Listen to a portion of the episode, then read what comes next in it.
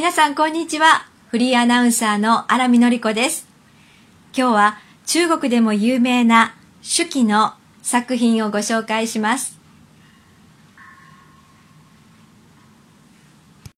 日漂物语和小易一起学日语的听友们，大家好！今天新建点子老师为我们介绍的是，呃，在中国也非常有名的朱熹的作品。手記。少年追いやすく学なりがたし。一寸の婚姻軽んずべからず。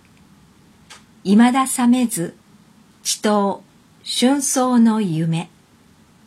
改善の御用すでに修正。いかがでしたか？まだ若いと思っているうちに年を取ってしまうが、学問を成就するのは難しい。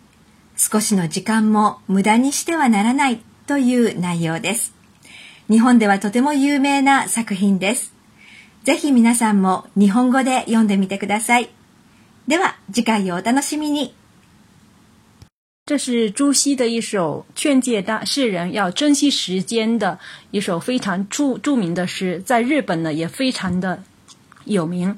感兴趣的朋友可以将中文和日文的对照朗读，感受其中的不同之处。